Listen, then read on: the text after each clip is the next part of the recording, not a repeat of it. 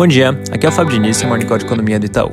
Começando pelos Estados Unidos, daqui a pouco sai o resultado das vendas do varejo do mês de abril. A nossa expectativa é de uma alta de 0,8% no mês, o mercado espera 1%, e uma desaceleração em relação aos 9,8% de alta registrados em março. Bem importante destacar aqui que essa última leitura acabou sendo super impulsionada pelo processo de reabertura econômica no mês e também pela quantidade elevada de estímulos fiscais em curso.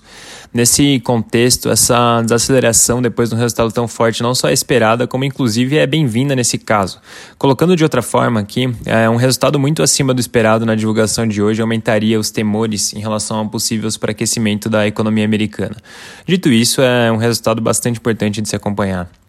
Além disso, ontem alguns membros do FOMC voltaram a dar declarações na linha de que ainda está cedo para se falar de, da retirada de estímulos.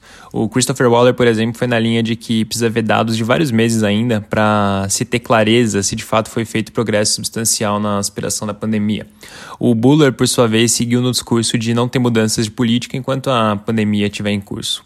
Passando para Brasil, ontem o STF finalmente concluiu a novela do ICMS na base de cálculo do Piscofins. A maioria dos ministros seguiu o entendimento da relatora, a ministra Carmelúcia, de que a exclusão passa a ser válida a partir de março de 2017, que é quando a exclusão foi aprovada originalmente. Tem alguns jornais relatando que essa decisão deve ter impacto fiscal significativo, não só porque o governo vai precisar ressarcir o número de empresas, mas também por um potencial efeito na arrecadação.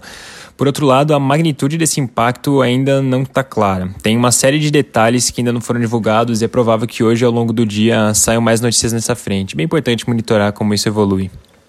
Mudando de assunto e já caminhando para o final, ontem o Senado aprovou o projeto de lei 939 de 2021 que proíbe o reajuste dos preços de medicamentos.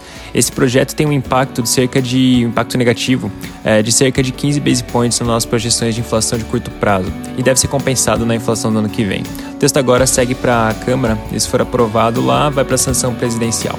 É isso por hoje, um bom dia e um bom final de semana.